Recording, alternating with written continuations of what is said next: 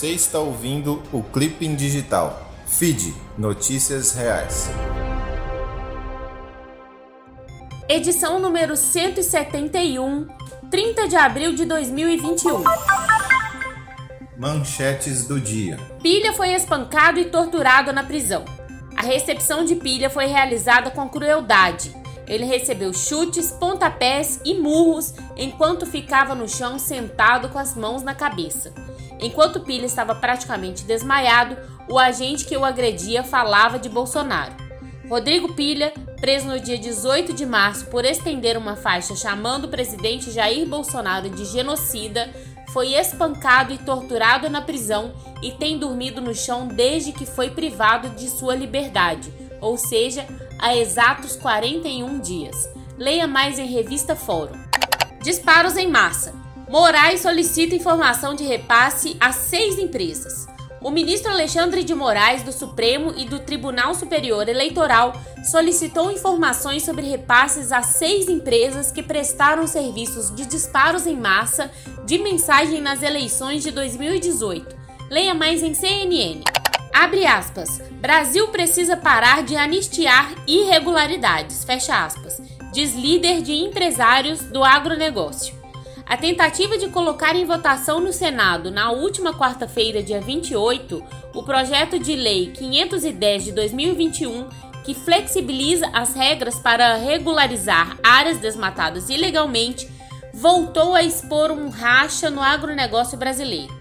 De um lado, a Confederação Nacional da Agricultura e Pecuária, a CNA, principal representante de proprietários rurais brasileiros, defende a aprovação do projeto elaborado pelo senador Irajá Abreu, do PSD do Tocantins, e apoiado pelo governo Jair Bolsonaro.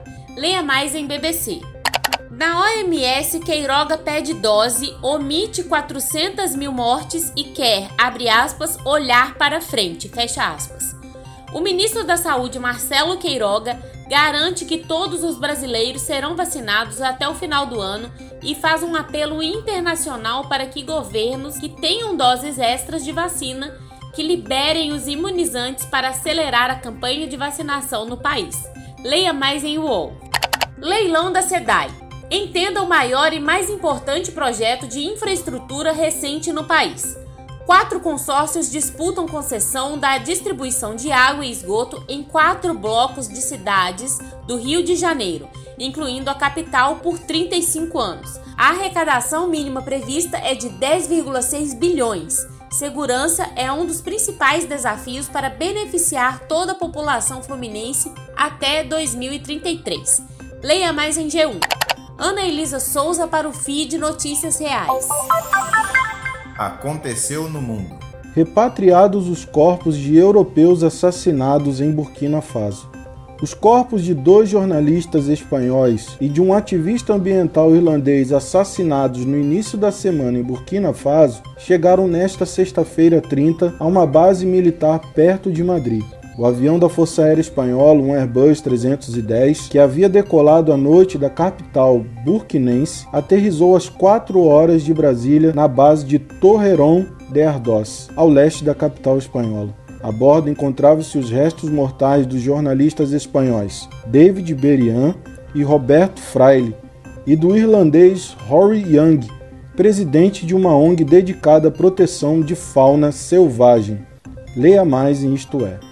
Al-Qaeda promete guerra em todas as frentes contra os Estados Unidos. Este sábado, 1 de maio, marca os 10 anos da morte de Osama Bin Laden. O mentor dos ataques de 11 de setembro de 2001 aos Estados Unidos foi morto pelas forças de operações especiais dentro de seu esconderijo de muros altos na cidade de Abobadá, no Paquistão.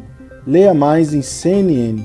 Colômbia amplia envio de forças de segurança para Cali em meio à violência. A Colômbia enviou mais unidades policiais e militares para Cali, sua terceira maior cidade, em uma tentativa de acabar com os distúrbios e o vandalismo em meio a protestos contra uma polêmica reforma tributária, disse o ministro da Defesa na sexta-feira. Leia mais em Reuters. A Argentina impõe novas medidas de restrição para combater a pandemia. O governo da Argentina anunciou nesta sexta-feira 30 novas medidas de restrição para tentar conter a pandemia de coronavírus no país. As novas medidas têm como data de validade inicial o dia 21 de maio. Leia mais em G1. Cristiano Santos para FIDE Notícias Reais. Mundo do Esporte. Vasco apresenta balanço financeiro e anuncia dívida superior a 800 milhões de reais. Em evento inédito no clube, o Vasco realizou uma coletiva em forma online para a apresentação do balanço patrimonial referente ao exercício de 2020. Durante a transmissão, a diretoria vascaína divulgou uma dívida líquida de 832 milhões de reais. Leia mais em GE. Mineira de coração, Luana Pinheiro, ex-judoca do Minas, estreia no UFC. Nos últimos anos, o MMA vem recebendo cada vez mais atletas de outras modalidades de combate, e o judô chegou forte ao octógono do Ultimate Fight Championship e de outras franquias de artes marciais mistas. É o caso da paraibana Luana Pinheiro, ex-judoca do Minas e que estreia no UFC neste sábado, diante da iraquiana naturalizada canadense Randa Marcos, pelo card preliminar em Las Vegas. O duelo será no peso palha, 52 quilos. Leia mais em Super Esportes. GP de Portugal. Treinos livres tem Mercedes na ponta e problema em Bueiro. Os treinos livres do GP de Portugal de Fórmula 1, realizados na manhã de hoje, foram marcados pela Mercedes na ponta, estreante na pista e problemas em uma tampa de bueiro, fato que atrasou o início da parte final do evento. Leia mais em UOL. Essa é boa. Mãe larga carreira e cria ONG de inclusão de jovens com Down. O primeiro filho da empresária Thaís Salvarenga, o Francisco, nasceu com síndrome de Down. Motivada por tudo que enfrentou com o Chico, ela abandonou a carreira e criou uma ONG para ajudar outras famílias e jovens com as mesmas características. Leia mais em Só Notícia Boa. Fique ligado. Vazamento do Descomplica expõe dados de 4,8 milhões de contas. Dados vazados de usuários do Descomplica estão sendo distribuídos gratuitamente na internet.